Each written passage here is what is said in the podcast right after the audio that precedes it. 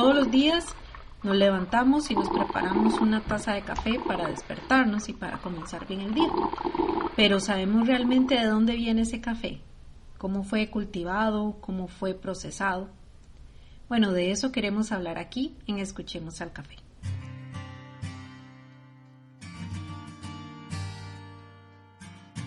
Hola, mi nombre es Xochitl, yo soy periodista, también soy barista y este es un espacio que pertenece a la Cafeógrafa. Este es un proyecto de cultura del café que nació en el año 2016. Y la intención de este espacio audible es poderlo acercar un poco más a todas esas historias que hay detrás del café, ¿sí? de esa taza de café que le despierta en la mañana o que también le acompaña por las tardes.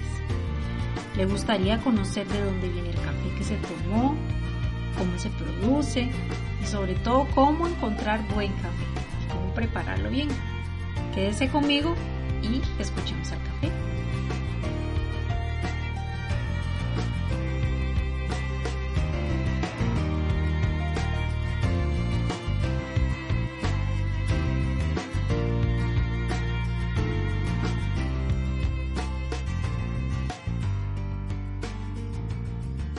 En el capítulo anterior les conté cómo fue ese primer encuentro con el buen café.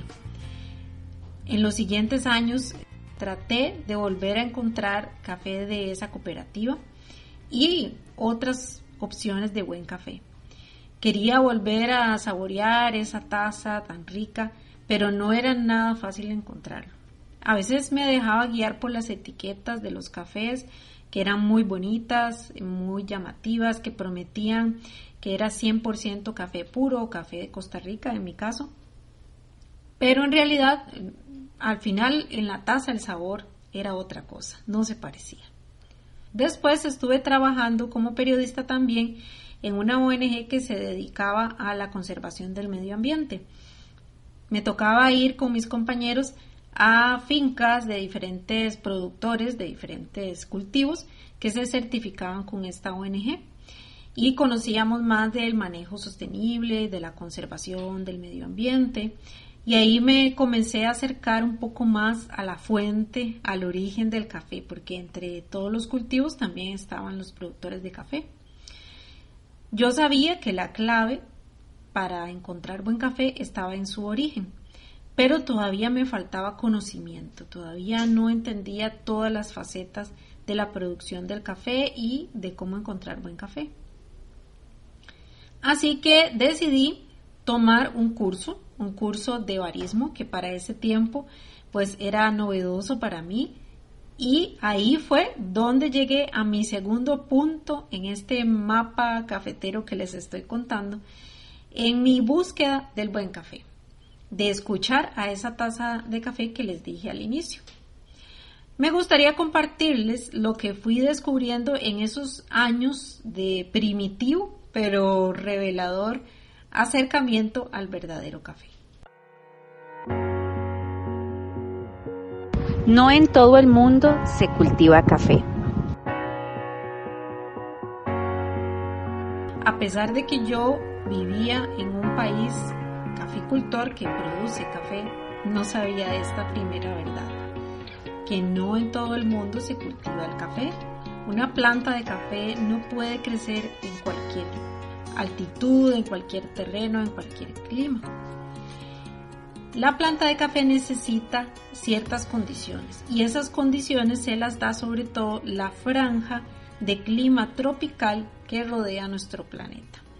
Allí la tierra, la altitud, como les dije, el clima, eh, las horas de sol, todo ello da las condiciones favorables para que el café pueda crecer y pueda producir. Les puedo nombrar algunos países en donde se produce café, por ejemplo, en Vietnam, en Colombia, muy conocido, Brasil, en Indonesia, en varios países de África y por supuesto acá en los países centroamericanos, entre otros muchos, ¿verdad?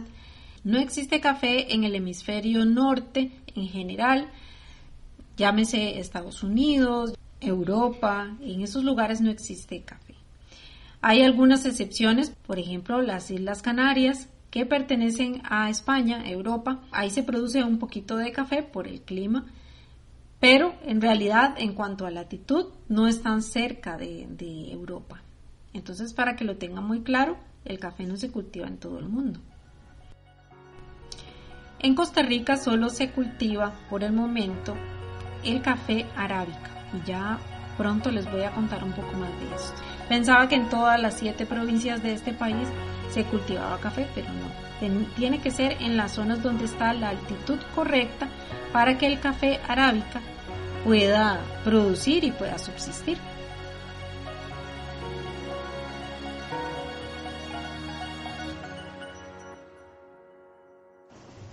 El café es una baya, un fruto.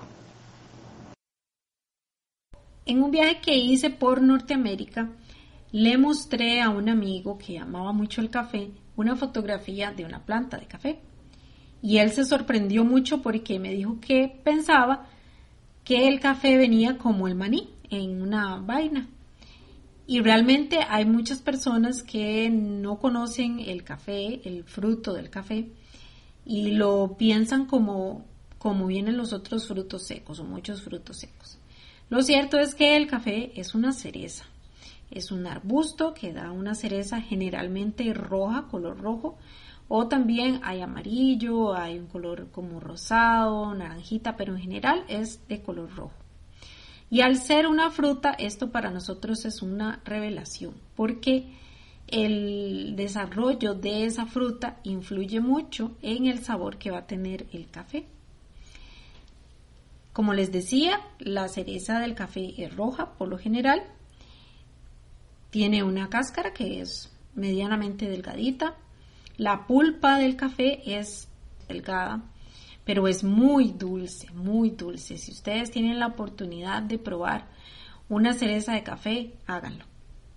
En el centro del fruto residen dos semillas que están recubiertas por una capa protectora, varias capas protectoras en realidad, y esos son los granos de café que se tuestan y los que ya vemos como producto final.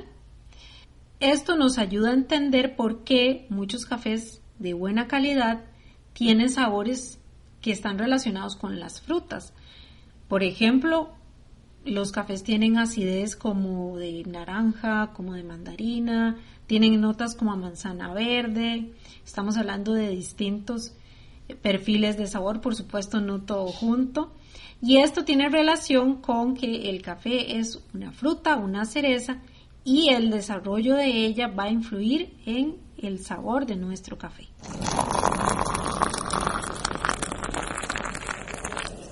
El café nació en África, no en Italia.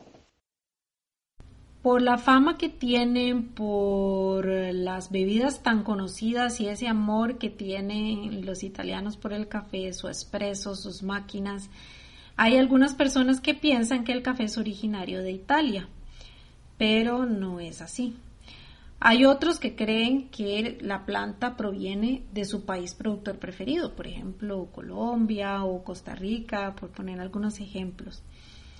Pero como vimos, debido a la latitud y a las condiciones climáticas, Italia quedaría fuera de la zona en donde puede crecer el café, así que no proviene de Italia. Y en el caso de América, tampoco proviene de América. El café proviene de África, específicamente de una región en donde están los países como Etiopía y Sudán, Sudán del Sur. Algunos indican que proviene específicamente de una región de Etiopía que se llama Cafa. Hay una leyenda que se cuenta sobre cómo eh, nosotros los humanos empezamos a consumir el café.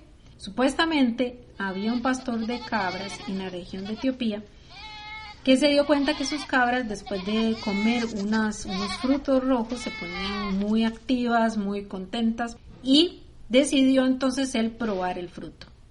Y fue realmente algo muy agradable. Dicen que lo llevó a unos monjes para que lo probaran como un té, pero no les gustó nada y lo tiraron al fuego. Y ahí fue donde los, los granos supuestamente se tostaron y ellos descubrieron que moliéndolo y todo se podía hacer una bebida muy agradable. Eso es una leyenda. Pero sí se cree, o sí se sabe, que de África, de donde estaban las plantas originarias, la bebida fue adoptada por los árabes. Los árabes también son muy, muy eh, amantes del café. Y en Yemen se empezó a cultivar el café como tal. Dejó de ser algo silvestre, sino que ya se hizo un cultivo. Yemen era un puerto comercial muy, muy famoso, muy reconocido. Y ahí fue donde los europeos conocieron el café y lo llevaron hacia sus países.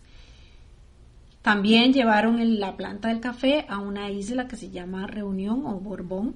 Y tiempo después algunos europeos también llevaron los cafetos, la planta del café, al nuevo mundo, a lo que ellos estaban descubriendo y era América y a otras regiones también del mundo.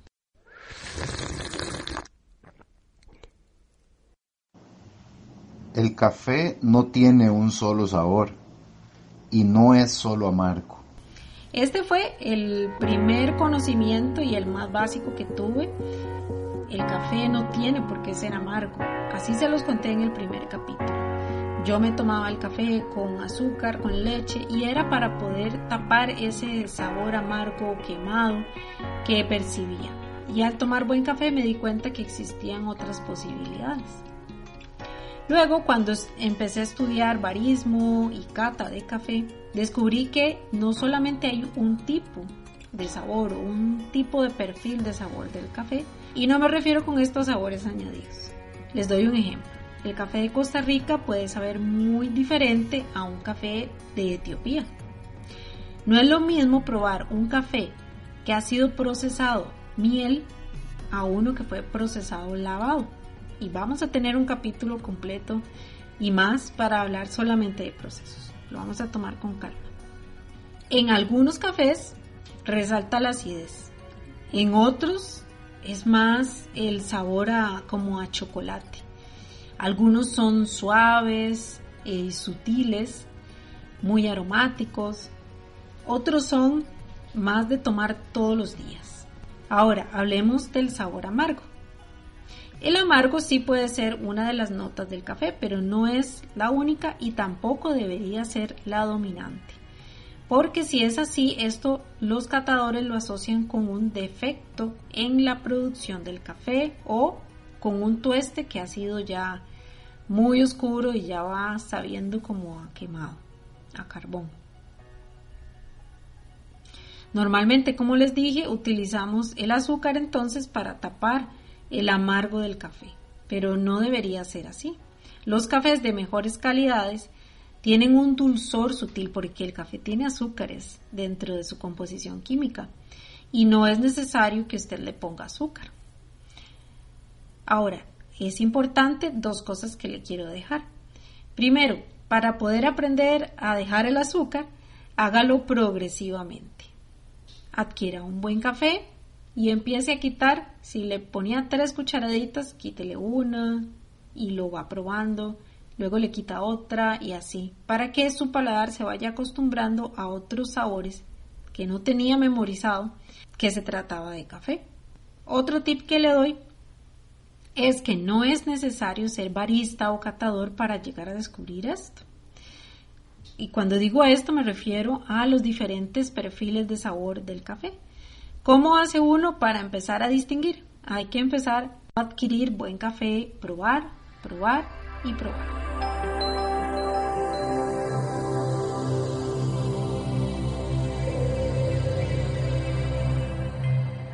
Su sabor depende de la planta del suelo, del clima y también del proceso. Ahora que les estoy hablando de todas esas diferentes notas de sabor sutiles que hay en una taza de café, tal vez usted se tenga que preguntar de dónde vienen todas esas características del sabor del café. Bueno, buena parte de esos sabores dependen de la planta. Por ejemplo, no es lo mismo un café arábica que probar un café de eh, especie robusta. Y es que cada tipo de café, de planta de café o cafeto, tiene diferencias genéticas. Algunos contienen más azúcares, otros contienen más ácidos, más componentes químicos de cierto tipo que al final van a derivar en cierto sabor de nuestro café.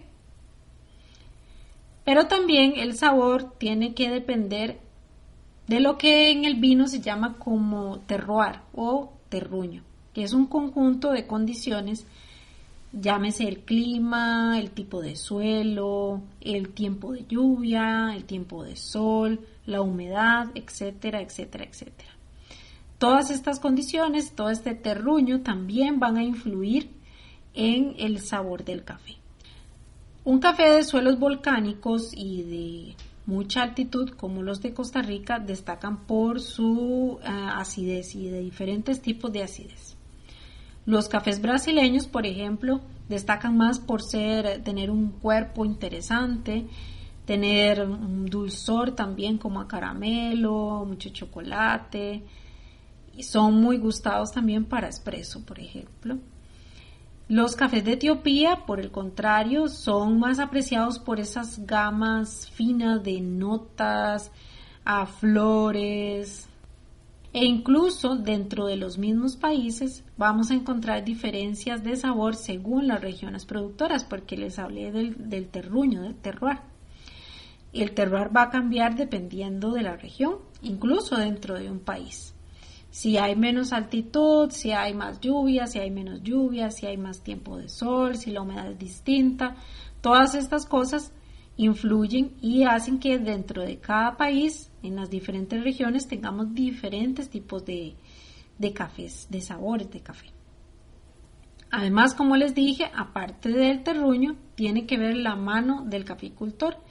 Él toma decisiones muy importantes, él o ella, como por ejemplo en dónde cultivar sus cafés, con qué distancia quiere que las plantas estén cultivadas, si le puso sombra, si no le puso sombra, cómo decidió procesar el café. En los cafés que son de calidad, de especialidad, generalmente el productor es el que hace también el proceso del café. Recuerdan ustedes que les dije que el café es una fruta. Entonces, como es una fruta y tiene varias capas, la cáscara, la pulpa y todo lo demás, debe haber un proceso para poder extraer los granitos de café de su fruta. Y después de eso también hay que secar el grano, de llevarlo a cierto grado de humedad para que después esté listo para tostar. A esto nosotros le llamamos beneficiado o proceso, proceso del café.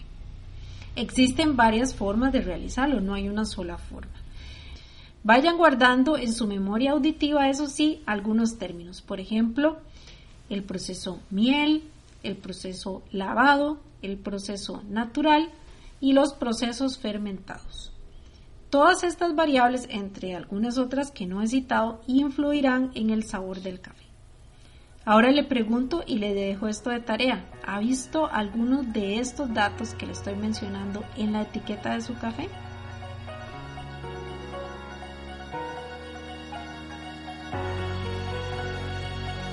Las dos especies de café más consumidas en el mundo son robusta y arábica. El café o cofea es un arbusto y tiene muchos hermanos. Por ejemplo, Cofea eugenoides, Cofea libérica, Cofea canéfora y también Cofea arábica, entre muchos. Estas dos últimas son las más consumidas y comercializadas en el mundo. Muchas otras ni siquiera se comercializan. Existen, están documentadas, pero son arbustos o árboles silvestres. De la familia de los canéfora proviene el llamado café robusta, que como lo indica su nombre es una planta robusta, una planta fuerte, resistente al clima y a muchas enfermedades. E incluso el robusta se puede cultivar en altitudes más bajas que el arábica. Pero lo que pasa con él es que su sabor es menos complejo, es un poquito más plano. El café robusta es muy utilizado en Italia, por ejemplo porque tiene mucha intensidad y mucha cafeína. Tiene el doble de cafeína que la arábica. El café más cultivado en el mundo es Cofea arábica y es muy apreciado porque Sus sabores son más complejos porque tiene una gama aromática mucho mayor que el café robusta, es más sutil, entre otras cosas. De la arábica parten cientos y podría ser que miles de variedades de cafés, que luego vamos a explorar más a detalle. ¿Sabían que en los cafés comerciales en el mundo se suele mezclar robusta con arábica? Aunque en la etiqueta diga que es arábica. ¿Por qué se hace esto? Porque el robusta es más económico de producir y como resiste enfermedades, eh, resiste a los embates del clima también, es un café más productivo. Así que sale más económico hacer mezclas de robusta con arábica. Existen distintas calidades de café. Cuando tomamos café, como consumidores comunes y silvestres, no solemos pensar si nuestro café es de la mejor calidad o si existen otras calidades, solo pensamos que es café.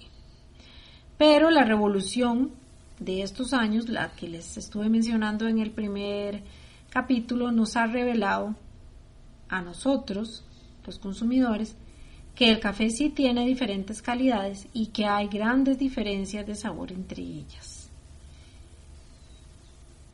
El café de mejor calidad es cuidado desde la planta. Es clave que la recolección del café sea en el mejor punto de maduración, no cuando todavía no está suficientemente rojo o maduro, ni tampoco cuando ya se ha pasado ese punto. Los caficultores que trabajan calidad son muy específicos con esto, no quieren revolver cafés eh, verdes con cafés maduros. ¿Por qué esto es tan importante? Porque el café en su mejor punto de maduración es cuando ha desarrollado los mejores atributos de su sabor, como por ejemplo los azúcares que contienen los granos. Los granos que están muy verdes, los granos que están sobremaduros, van a generar sabores desagradables como por ejemplo el agrio, entre otros. En los beneficios, es decir, en las instalaciones en donde se, se procesa el café una vez que se recolectó, se separan las calidades del café. Existen máquinas que separan los granos que ya se extrajeron de las cerezas, ya se secaron y se van descartando según el tamaño, según el color, se quitan los cafés que son los granos de café que son quebrados, los que están afectados por fermentaciones no controladas, los que fueron mordidos por insectos, entre otras cosas. Eso se quita y lo que queda y lo que se clasifica es un café de buena calidad. Muy bien, ya vimos una pequeña parte de todas esas verdades que nos puede revelar el café si nos decidimos a escuchar. De verdad espero que esto les esté inspirando a abrir sus ojos, a investigar un poco más, a conocer un poco más de dónde viene el café y por supuesto a tomar una mejor decisión cuando usted se vaya a tomar su siguiente taza.